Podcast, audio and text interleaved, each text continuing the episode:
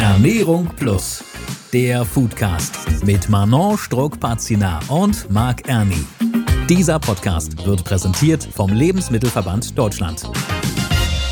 Ja, hallo und herzlich willkommen heute zu einer Sonderfolge direkt von der Grünen Woche von Ernährung Plus, dem Foodcast und das im neuen Jahr. Hallo Manon. Hallo Marc, ich grüße dich und freue mich, dass du uns besuchst hier bei unserem Stand in Halle 3.2. Ja, Stand klingt ja irgendwie klein. Eigentlich ist das hier ja so die halbe Halle, würde ich sagen. Das, das ist in der Tat so. Wir sind sehr viel größer als noch 2020, wo die Grüne Woche zum letzten Mal stattfand. Wir haben aber etwas altbewährtes dabei, nämlich unser schönes Motto, wie schmeckt die Zukunft? Das heißt, äh, wir sprechen hier darüber, welche Innovationen es gibt. Und es geht natürlich sehr viel in diesen Tagen um die Frage, wie nachhaltig kann man sein, äh, wie kann man noch nachhaltiger werden. Und das sind so äh, die Haupttrends, die wir hier sehen. Und dann natürlich noch sehr viel äh, proteinreiche Lebensmittel, das ist so ein Trend. Und ähm, ja, wir kosten uns da gleich mal durch, würde ich sagen. Ja, und wo du gerade bei proteinreich bist, ich dachte, wenn wir uns jetzt heute schon mal endlich persönlich sehen, bringe ich uns auch noch was Leckeres mit. Und ich habe hier, wie du siehst, zwei Heuschrecken mitgebracht. Äh, ich sehe das mit ganz großem Schrecken. Ja. Also eigentlich weißt du ja, dass ich Vegetarierin bin und Heuschrecken gehören ja für mich zu den Tieren dazu. Und das ist jetzt für mich gerade hier die richtige Dschungelprüfung. Bist du sicher, dass das äh, nicht vegan ist, so eine Heuschrecke? Da ist doch nicht viel dran. Heuschrecken sind tatsächlich, und deshalb macht man das ja, dass man Speiseinsekten jetzt auch in den Speiseplan äh, mit aufnimmt. Und äh, verschiedene Hersteller haben ja da auch äh, Anträge gestellt äh, bei der EU-Kommission. Äh, das muss man nämlich wissen. Insekten müssen zugelassen werden ja. Äh, als Lebensmittel oder als Zutat zu Lebensmitteln. Sie fallen nämlich unter die Novel Food Verordnung. Ist aber jetzt passiert, wenn ich das richtig mitbekommen habe. Ne? Man darf jetzt auch irgendwie das als Mehl verarbeiten und in Brot beimischen als Beispiel. Genau. Ab dem 26. Januar ah. steht der Getreideschimmelkäfer und die Hausgrille auf dem yeah. Speiseplan. Ähm, und die darf dann, also das äh, wird in Pulverform verarbeitet ja. und die dürfen dann ähm, beigegeben werden in Backwaren, in äh, Pizzateige, in äh, Cerealien. Und ähm, ja, es steht aber, ganz wichtig, es steht auf der Zutatenliste drauf, also es muss keine Angst haben, dass ihm irgendwie Insekten untergejubelt werden. Alles klar, die Zukunft schmeckt auf alle Fälle spannend und wir schlage ich vor, beißen einmal rein in die Heuschrecken. Ich bin gespannt. Wir probieren jetzt und ich bin froh, dass es ein Podcast ist und mm. mich keiner sieht. Ihr habt gerade Flügel erwischt. Mm, ist das lecker. Mm. Oh Leute. Gut.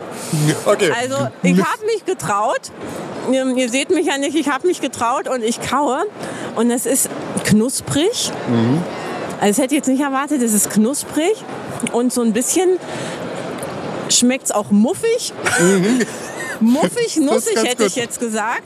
Also ähm, ja, probiert am besten jeder selber. Mhm. Also, ich muss auch sagen, es hängt ein bisschen zwischen den Zähnen fest. Aber und äh, ich hatte einen Flügel, der hat auch einen ganz interessanten, ja, geschmacklosen äh, Geschmack. Aber nichtsdestotrotz auf alle Fälle das Lebensmittel oder eines der Lebensmittel der Zukunft. Wir so sind gespannt. Aus.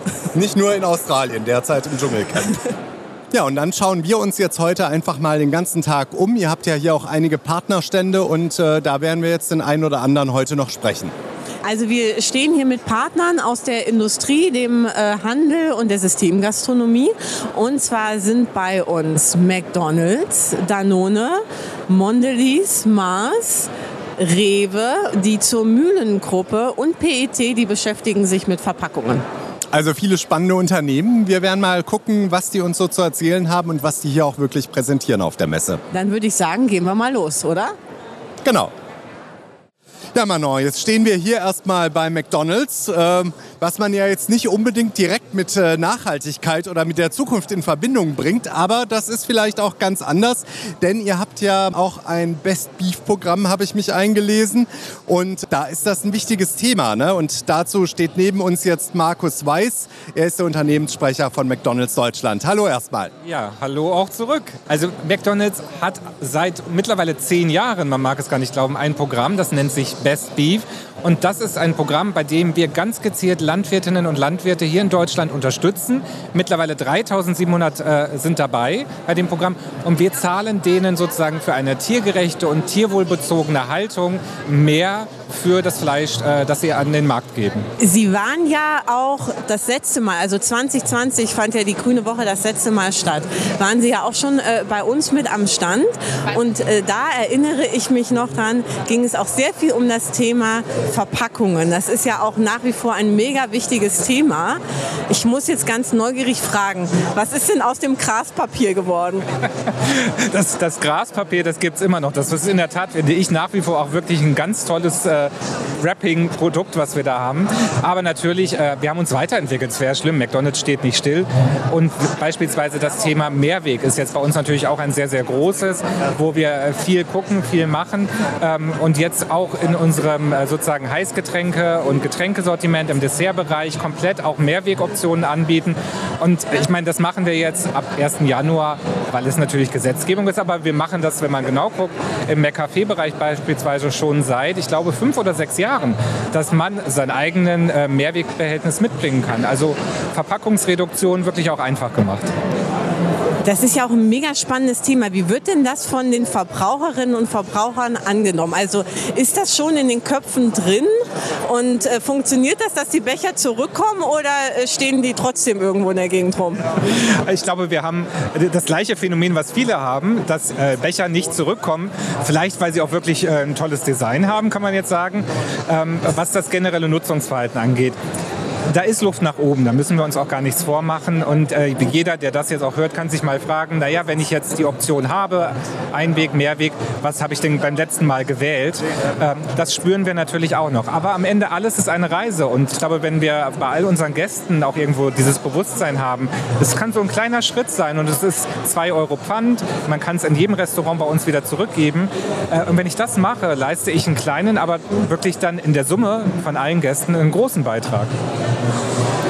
Verpackung, Tierwohl, sind das die beiden Hauptthemen oder was können die Verbraucherinnen noch sehen auf der Grünen Woche? Hier steht ja ein riesengroßer Cube. Das kann man jetzt im Podcast leider nicht sehen, aber das ist ja der Wahnsinn.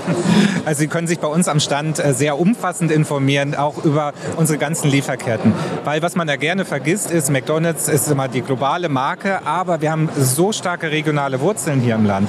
Also 70 Prozent knapp all unserer Rohwaren kommen aus Deutschland. 20, äh, 28 Prozent sind es, glaube ich, äh, aus benachbarten EU-Ländern. Äh, das ist sozusagen ein wirklich ein ganz regionaler, globaler Konzern. So die, der Mac ist um die Ecke, äh, aber sozusagen born in the USA vielleicht.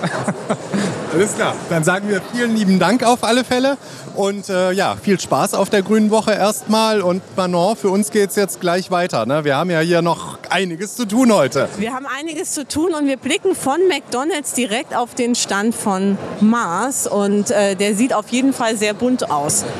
Gehen wir da noch mal hin. Ja, Manon, jetzt sind wir auch schon direkt weiter. Einmal sozusagen von McDonalds äh, zwei Meter rübergelaufen, stehen jetzt direkt am Marsstand und haben hier auch uns direkt schon den Geschäftsführer geangelt, Carsten Simon von Mars Wrigley Deutschland. Hallo erstmal. Hallo und guten Tag, freue mich, dass ihr hier seid. Ja, vielen Dank, dass wir hier sein dürfen. Zunächst mal, Mars macht ja alles Mögliche, aber vor allem natürlich die Schokoladenriegel, für die man, für die Mars sehr bekannt ist und natürlich alles, was damit zu tun hat. Deswegen ist aber natürlich auch wichtig, äh, Schokolade und Nachhaltigkeit, das sind ja, sage ich mal, auch so zwei Punkte, die durchaus äh, im immer größeren Interesse sind. Was muss denn passieren in der Schokoladenproduktion, dass sie noch nachhaltiger wird für die Menschen und auch für die Umwelt? Ja, also wir sind ein Familienunternehmen, das aus der Schokolade kommt. Wie Sie sagen, mittlerweile haben wir viele, viele Marken. Aber wir wollen natürlich, dass diese Freude und das Glück, das man beim Konsum der Schokoladenprodukte hat, dass sich das durch die gesamte Lieferkette durchzieht. Und das ist eben heute leider nicht immer der Fall.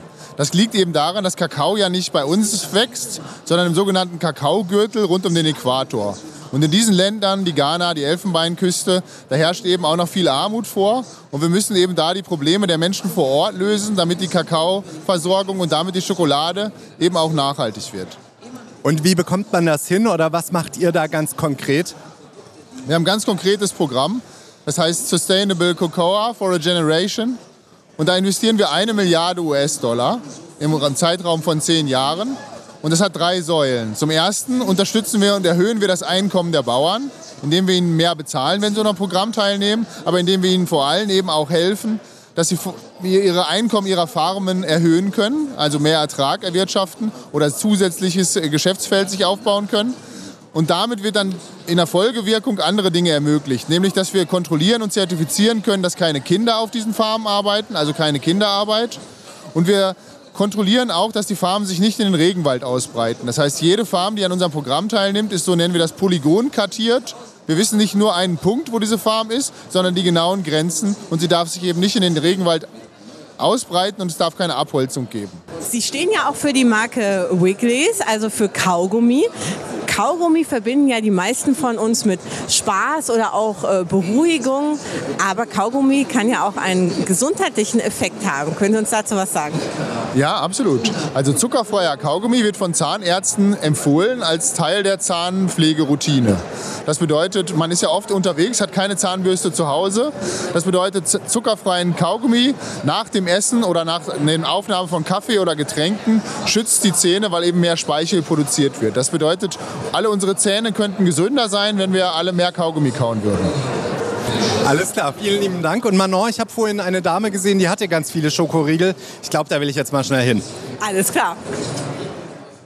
Gut, von den Schokoriegeln sind wir jetzt direkt bei Rewe angekommen, sozusagen das rundum sorglos Paket. Da bekommt man so ziemlich alles. Und äh, wir haben uns jetzt hier den Leiter der Unternehmenskommunikation geholt und das ist Raimund Esser. Hallo erstmal. Hallo zusammen. Ja, es geht bei uns ja heute ganz viel um das Thema Nachhaltigkeit, weil letztlich mit Nachhaltigkeit so schmeckt auch ein bisschen die Zukunft. Und äh, was genau tut Rewe da eigentlich alles genau? Ja, wie schmeckt die Zukunft bei Rewe? Äh, das ist das Oberthema, das uns äh, der Lebensmittelverband vorgibt. Wir versuchen dem Oberthema immer zu folgen, äh, indem wir hier heute, ich sag mal, drei Bausteine der Nachhaltigkeit ähm, zeigen. Das ist einmal unsere Regionalität und lokale Partnerschaft. Das ist einmal ähm, das, äh, eine neue Generation der Supermärkte, der sogenannten Green Farming Märkte und unser äh, Moorschutzprogramm.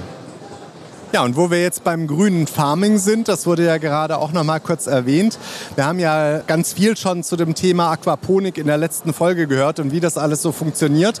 Aber da steht ja im Prinzip zumindest mal ein Modell eines Supermarktes. Das ist richtig. Wir haben einen Pilotmarkt äh, gebaut und äh, die Idee und das Konzept des Supermarktes komplett neu gedacht, nämlich nachhaltig. Das, äh, der Markt steht in Wiesbaden-Erbenheim ähm, und ist komplett aus Holz gebaut, äh, verbindet äh, einen komplett nachhaltigen Kreislauf mit der eben genannten Aquaponik.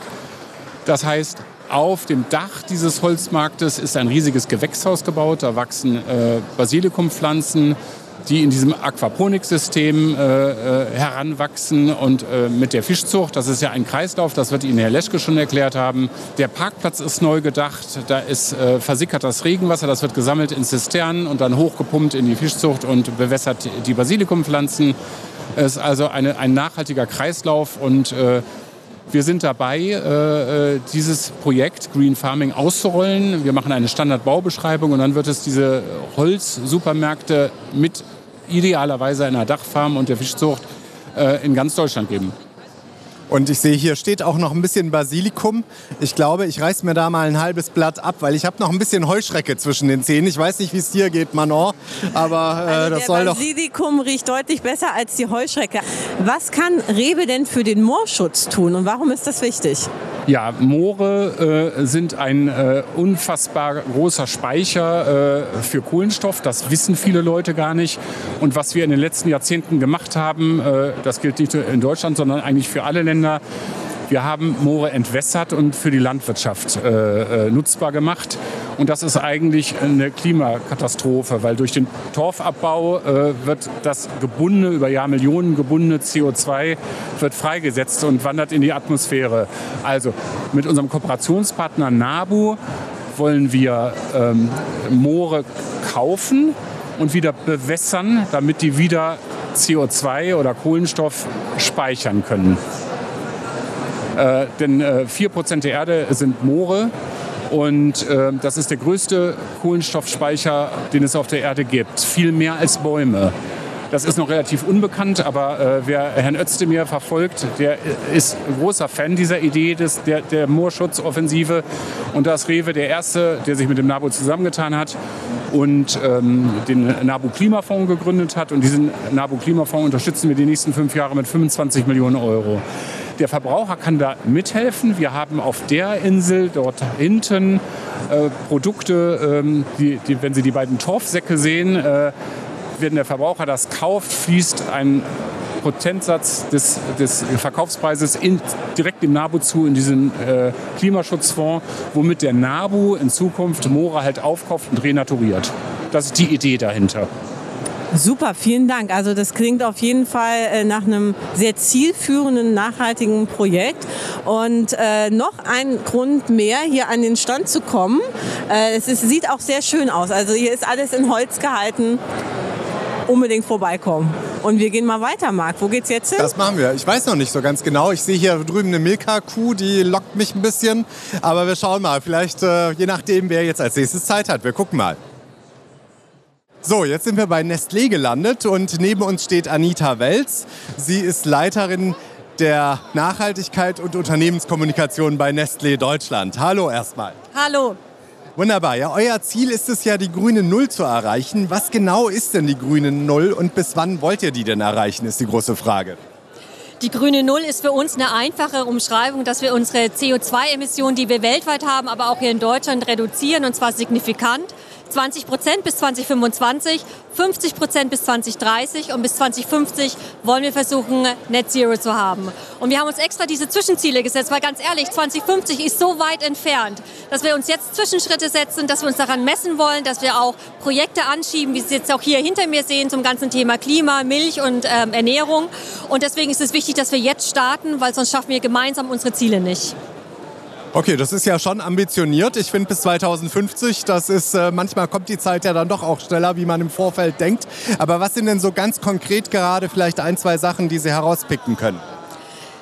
Ein Beispiel, was wirklich sehr anfassbar ist, ist das ganze Thema Milch, weil ein Großteil unserer CO2-Emissionen kommt aus Rohstoffen und davon aus der Milch. Das heißt, wir arbeiten beispielsweise mit der Landwirtschaft zusammen, mit Lieferanten zusammen und schauen, wie ein Milchviehbetrieb CO2 reduzieren kann. Durch ein Güllemanagement, durch ein Herdenmanagement, durch eine andere Art der Fütterung und wie wir zum einen CO2 vermeiden reduzieren oder auch beispielsweise im Boden speichern. Und da arbeiten wir auch mit der Uni zusammen, mit der ähm, Hochschule für Wirtschaft und Umwelt in Nürtingen-Geislingen, um tatsächlich auch diese wissenschaftliche Begleitung zu haben. Weil es braucht viele Partner, um messbare Ergebnisse zu haben. Weil am Ende des Tages geht es darum, wir haben jetzt diesen einen Hof.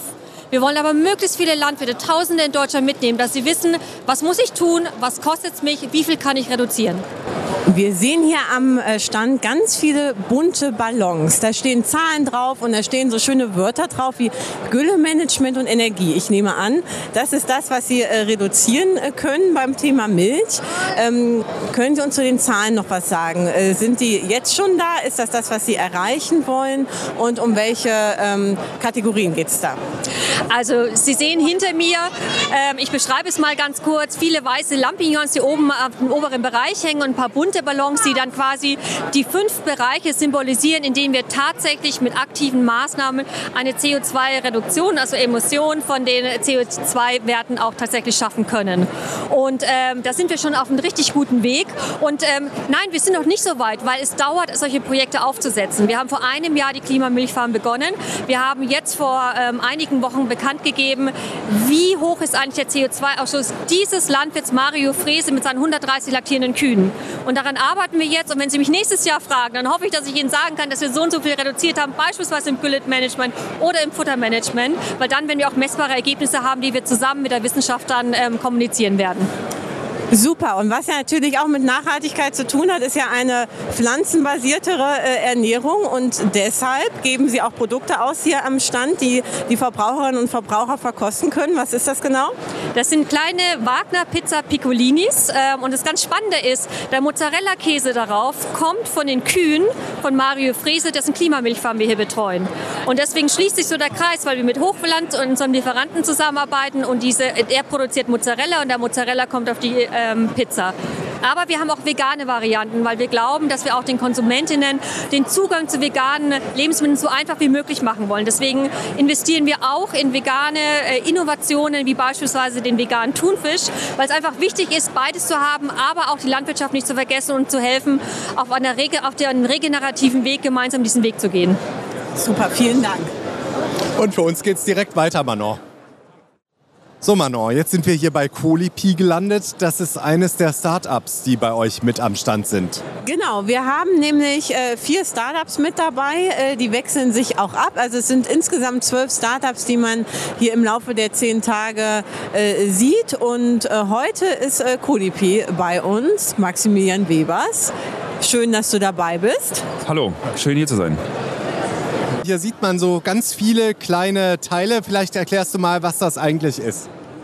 Diese kleinen Teile sind Plastik-Eppendorf-Cups und die habe ich heute losgenommen, weil ich noch keine richtige Verpackung und keine Dose habe, sondern irgendwo das Fett in kleine Portionchen praktisch mitnehmen wollte. Und hier sehen wir ein hellgelb strahlendes Öl, ein Ersatzöl für Kakaobutter und Palmöl, die aber nie einen klassischen Produktionsweg gesehen haben, also kein Fett vom Tier, kein Fett von einer Pflanze oder Nuss, sondern aus Zellen kommt, nämlich Hefezellen. Und das Spannende ist, es hat aber auch was mit CO2 zu tun. Das ist richtig. Wir alle haben schon mal Kuchen gebacken, Brot gemacht. Eigentlich möchten Hefen Mehl haben oder Zucker. Wir haben aber einen Trick. Wir nutzen Bakterien, die CO2 aus der Atmosphäre aufnehmen. Daran wachsen die Bakterien. Und wir verdanken es ihnen und vergelten es ihnen, indem wir diese Bakterien zum Futter machen für die Hefen. Und die Hefen haben gelernt, statt Mehl oder Zucker eben diese Bakterien zu fressen. Das war jetzt alles sehr kompliziert, aber unterm Strich, aus der Adlersperspektive, CO2 geht in den Bioprozess rein und am, auf dem, am Ende kommt Öl raus. Womit wir am besten eines Tages unsere Salate würzen. Durchaus. Also die Anwendungsfelder sind genauso breit wie für alle natürlichen pflanzlichen Öle heutzutage. Salat, Braten, Kakaobutterersatz für Schokolade, Schmelz für, für Eiscreme, Kuchenfüllung, Glasuren, ähnliches. Okay, und wir haben jetzt gerade eben, das muss man vielleicht noch erklären, eine Einverständniserklärung abgegeben. Ich hoffe, die wird auch nur dafür verwendet. Ja, das ist kein Blankoscheck, sondern wir sind noch im Prozess, verschiedene Zulassungsverfahren zu durchlaufen. In der Europäischen Union ist es ganz speziell der European Novel Food Prozess von der EFSA. In der USA wäre es dann der US-FDA GRAS-Status. Das alles dauert zwei, drei, bei einigen sogar vier Jahre, kostet viel Geld. Und ähm, solange wir diese Zulassung nicht haben, sind wir in der Lebensmittelindustrie nicht zu finden, sondern vielleicht in der kosmetischen Industrie und in der anderen chemischen Industrie. Könnt ihr denn absehen, wie lange der Prozess noch dauert? In meinem Businessplan und mit den Investoren kommuniziere ich zwei Jahre. Das ist sportlich, aber realistisch. Das heißt dann, äh, wenn wir dich in zwei Jahren einladen zur Grünen Woche, dann äh, gibt es das Öl erstmal so als reines Öl und äh, dann wahrscheinlich auch schon in verarbeiteten Lebensmitteln. Ist das der Plan? Ja, das ist der Plan. Mein Ziel ist, wir sind eine B2B-Firma, heißt, wir sind die Zulieferer für die großen Konzerne und für die Mittelständler. Und jetzt sind wir schon dabei, Prototypen gemeinsam mit der Industrie zu entwickeln. Das heißt, ist es eine Mayonnaise oder ist es besser in der Schokolade aufgehoben? Ist es besser ein Bratfett oder tatsächlich in der Dose eine Margarine? Denn ganz ehrlich, von der Farbe und der Konsistenz ist es jetzt schon wie Margarine. Okay, und Marc und ich helfen heute mit für diesen Entwicklungsprozess, indem wir jetzt probieren. Und das, was wir sagen, das wird jetzt hier auch für die Meinungsumfrage alles notiert. Ich, ich beschreibe mal, der Marc sticht da jetzt gerade rein. Wir haben einen Umfragebogen, da geht es um Farbe, Geruch, Konsistenz und Geschmack. Ja. Mhm. Also es schmeckt so ein... Also man kann das durchaus, äh, wenn man das jetzt so mit anderen Fetten vergleicht, mich erinnert es jetzt eher so an Pflanzenfett, also jetzt so Butter oder sowas ist es nicht. Aber es geht so in die Richtung Pflanzenfett oder so und äh, kann man schon, also schmeckt ähnlich wie so Biskin oder so. Jetzt bin ich neugierig bei der Vorgabe, jetzt Aber, bin ich dran. Wobei ich muss sagen, jetzt so im Abgang, im, der Nachgeschmack, der ist tatsächlich noch ein bisschen zu bitter. Und Manon hat jetzt auch probiert. Ja, also tatsächlich erinnert es mich vom Geschmack her und vom Geruch her ein bisschen an Frittierfett. Ähm, Also was man so kennt, bevor man jetzt irgendwie äh, die Pommes in die Fritteuse packt. Äh, aber nicht so, also nicht so, so streng und nicht so, ähm, wie soll man es formulieren, nicht so fetthaltig. Also vielleicht ein bisschen leichter vom Geschmack her. Ähm, ja, ist, äh, ist auf jeden Fall ein interessanter Weg. Von der Konsistenz her könnte ich mir vorstellen, dass es wahrscheinlich Palmfett sehr gut ersetzen kann. Das ist auch eines unserer Ziele, ein Äquivalent für Palmöl herzustellen, aber auch für Kakaobutter und andere Öle. Das ist immer eine Frage der Fettsäurekomposition. Da können wir etwas variieren, mal hier etwas mehr, mal dort etwas weniger, um zum Beispiel diese Schmelzprofile anzupassen, dass es nicht auf der, auf der Hand, auf dem Finger, sondern erst im Mund schmilzt. Bei höheren Temperaturen oder bei wenigeren Temperaturen. Wir können es bei Raumtemperatur fest oder flüssig machen. Heute ist es fest. Super, vielen Dank. So, jetzt sind wir vom Öl weitergelaufen in Richtung Algen. Definitiv auch ein äh, Produkt der Zukunft, was es natürlich auch äh, heutzutage schon viel gibt. Wir stehen hier mit dem äh, Gründer von Akal Food, Dr. Frank Winter. Hallo erstmal. Hallo, ja, guten Tag. Und vielleicht können Sie uns äh, zum Einstieg kurz erklären, was ist denn das Besondere an der Spirulina-Alge? Äh, die Spiruline-Alge ist äh, eine mikroskopisch kleine Alge und die kann man halt tatsächlich in Deutschland anbauen. Das Interessante, so was wir jetzt hier aufgebaut haben, äh, ist ein nachhaltiges Konzept, so, so, wo wir Wärme von Biogasanlagen oder Wärme allgemein recyceln, um in Deutschland Algen und speziell Spiruline anzubauen. Was uns jetzt gerade ausmacht als Unternehmen, ist halt so, dass wir eine Algenfarm tatsächlich in Hessen haben und die betreiben wir und wir trocknen sehr schonend diese Alge. Wird meistens sprühgetrocknet getrocknet und hier in der Form wird sie als Rohkost unter 42 Grad getrocknet. Und wir haben hier nicht nur ein Pulver, was man in Smoothies reinmischen kann, was als untermischt wird. Wir haben hier sogar so kleine Streuseln, die man wie ein Gewürz aufs Essen drauf streuen kann oder so Flakes oder so Sachen. Und wir sehen halt Algen nicht als Nahrungsergänzungsmittel. Das war halt so die Markteinführung, würde ich mal sagen. Superfood, die Nährstoffdichte. Aber hier geht es uns tatsächlich um diesen Geschmack. Das Besondere bei Spirulina ist zum Beispiel 60 Prozent Eiweiß und ebenso sehr viele Mineralstoffe. Und diese äh, Eiweiß äh, gibt halt eben so diesen Umami-Geschmack, den man kennt, so, so aus asiatischer Küche her. Gerade diesen Algensalat aus Meeresalgen. Hier haben wir eine mikroskopisch Süßwasseralge. Und dieser Umami-Geschmack ist eigentlich ein Geschmacksverstärker. Das heißt, wenn man das jetzt untermischt, wir haben jetzt zum Beispiel mit einer Schokolade, mit einer Rohkostschokolade oder in Dattelnriegeln haben wir Spiruline einge, äh, untermischt oder auch so einen äh, leckeren äh, Granola-Müsli. Und Spirulina, diesen Eiweißgeschmack, fördert halt andere Geschmacksnoten und das rundet halt eigentlich so auch gerade ge besonders geschmacklich jeden Gericht ab. Das ist unser Ansatz, ja. Ich meine, wir sind ja heute auf der ganz großen Probiertour auch so ein Stück weit. Wir haben heute schon ganz, ganz viel probiert. Können wir denn da mal was probieren auf die Schnelle? Solltet ihr auf jeden Fall. Dann gebe ich euch auch noch mal einfach die rohe Alge. Einfach mal probieren. Das sind jetzt so diese kleinen grünen Streusel. Die tun wir auch. Die habe ich zum Beispiel, mein Ansatz oder zu Hause, wie ich es halt mit meiner Tochter mache ist die Zutat nicht äh, in der Küche zu haben, aber ich habe so zum Beispiel so eine kleine Pfeffermühle, wo ich diese Streusel drin habe und das auf den Tisch, da kann man nochmal Salz oder Kräuter reintun und das einfach auf den Teller drauf tun. Also man kann es natürlich, da kann man Nudeln mitmachen, da kann man nochmal backen. Das wollen wir jetzt auch nochmal demnächst eine Backmischung rausbringen. Aber eigentlich auf den Tisch, wie ein Gewürz auf so eine Salzmühle, anstelle reines Salz, einfach so, so eine Algenmühle, um Salz einfach zu ersetzen und das aufs Essen draufstreuen.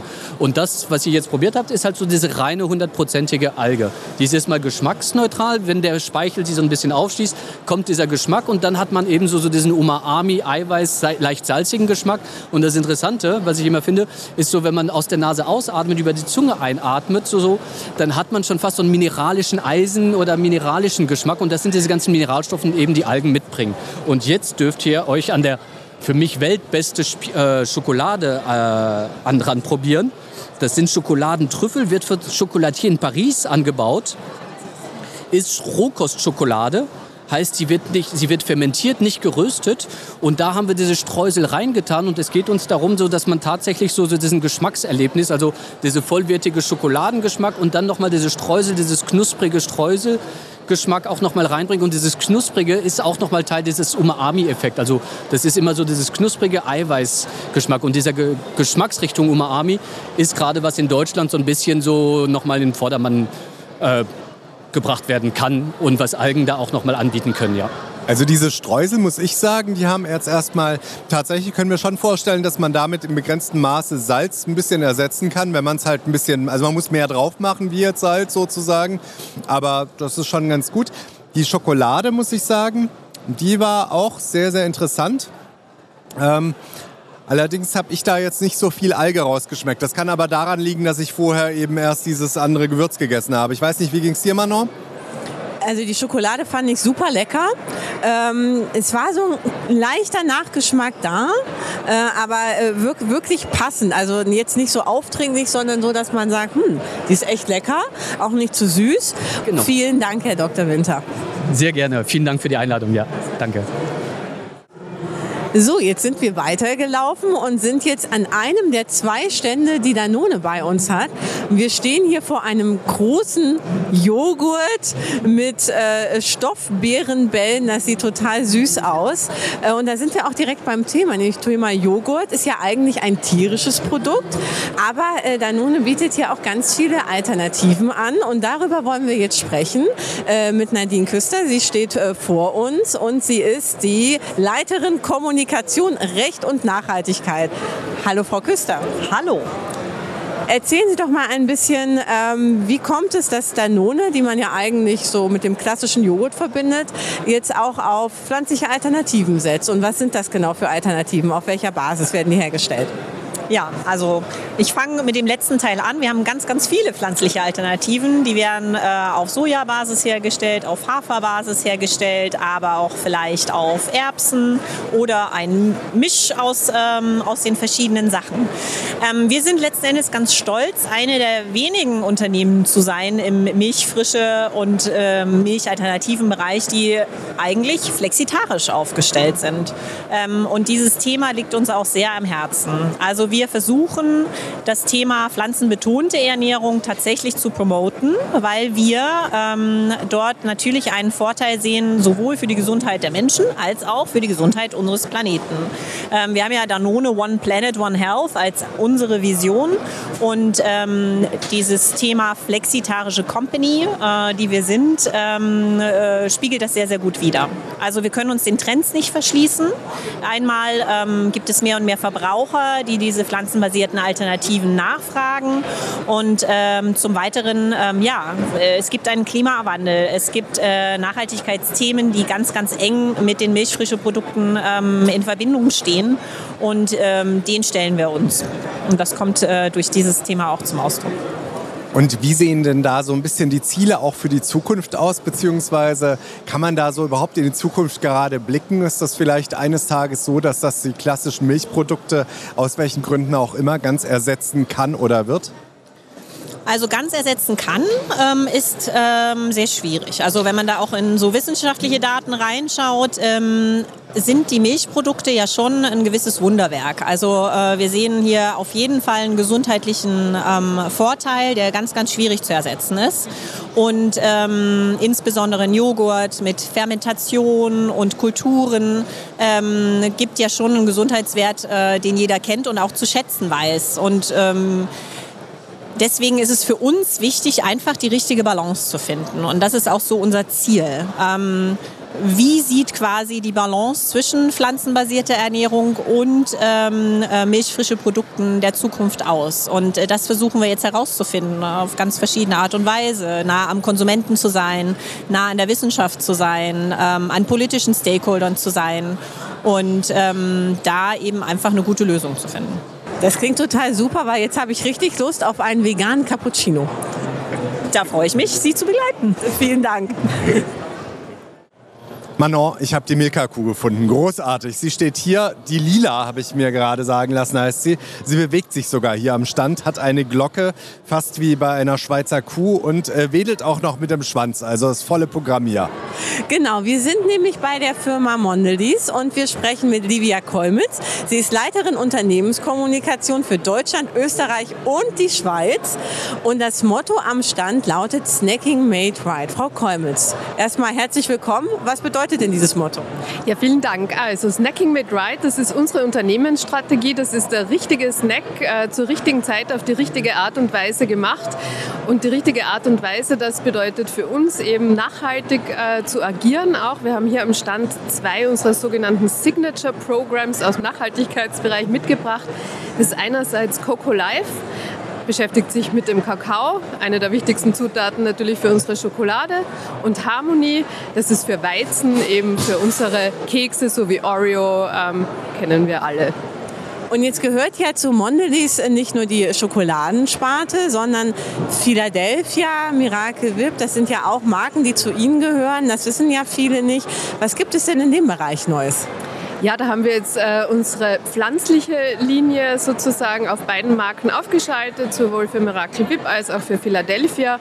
Und da haben die äh, Konsumentinnen und Konsumenten die Möglichkeit, das auch in unserer Showküche hier am Gemeinschaftsstand äh, sich anzuschauen, ähm, ein bisschen zu sehen, was kann man mit den Produkten dann auch machen. Super, vielen Dank. So, und jetzt sind wir hier bei der Zur Mühlengruppe angekommen. Ich sehe hier schon mal Gutfried. Das kennt man als Markenprodukt. Und wir haben hier was ganz Besonderes auf dem Tisch liegen. Und zwar einen veganen Räucherlachs. Ich bin sehr gespannt. Natürlich haben wir uns auch hier wieder kompetente Unterstützung geholt. Und zwar Axel Knau von der Zur Mühlengruppe. Erstmal hallo. Ja, hallo. Freut mich, dass ihr hier seid. Danke, dass ihr unsere Produkte testet. Ja, sehr, sehr gerne. Wir werden gleich mal reinbeißen. Aber jetzt zunächst mal, äh, woraus besteht denn dieser Räucherlachs eigentlich? Ja, Zutat ist da vor allem auf Reisbasis, Wasser ist da drin und, äh, und Raps. Okay, das sind so die Grundzutaten. Das klingt jetzt noch nicht so wirklich nach Lachs, aber wir probieren mal. Manon, möchtest du als erstes reinbeißen? Ich beiß mal rein. Also ich kann sagen, es sieht auch aus wie Lachs. Und was ich auch sagen kann, äh, richtigen Lachs esse ich nicht. Also jetzt schaue ich mal, wie mir das jetzt schmeckt. Dann wird es schwierig, weil es ist genau wie echter Lachs. Mhm. Ja, die Farbe ist ein bisschen anders, aber schmeckt wirklich nach Lachs. Ich glaube, ich glaub, das ist, wenn man das blind verkostet, genau wie Lachs. Das ist eins zu eins. Wir machen ja Blindverkostung, wenn wir unsere Produkte testen und dann haben wir genau dieses Feedback. Hammer. Also das kann ich jetzt bestätigen. Sie nehmen es mir nicht übel. Ich habe es ja vorhin schon gesagt. Lachs ist nicht meins. Das schmeckt genau wie äh, richtiger Lachs. Das ist ja der Wahnsinn. Wie lange haben Sie denn daran geforscht? Also generell sind wir eigentlich schon wieder in der neuen Generation dran. Bevor sowas draußen ist, vermutlich ein Jahr. Aber auch wenn das, bevor das erste Produkt draußen ist, sind wir schon wieder mit der nächsten Version unterwegs. Und die nächste Version wird dann nochmal B12 enthalten, Omega-3. Also dann, es geht immer weiter. Und wie kommt man denn als klassischer Fleischproduzent, sage ich mal, wie kommt man denn überhaupt auf die Idee, wir machen jetzt mal nicht nur Fleischalternativen, sondern auch Fischalternativen? Also eigentlich war die Firma Gutfried seit den 80er Jahren dabei, vegane und vegetarische Produkte auf den Markt zu bringen. Ursprünglich in Reformhäusern, immer auf einem anderen Niveau. Und man hat sich kontinuierlich weiter verbessert und irgendwann ist man auf dem Standard wie heute. Aber es geht weiter. Super, vielen lieben Dank. Dankeschön. Jetzt sind wir hier kreuz und quer über euren Stand gelaufen oder über eure halbe Halle, sage ich mal besser. Äh, und ich muss sagen, so ein paar Eindrücke hat man bekommen, wie die Zukunft schmeckt. Die Algen bleiben mir im Gedächtnis und auch der Lachs, den ich tatsächlich sehr, sehr lecker fand.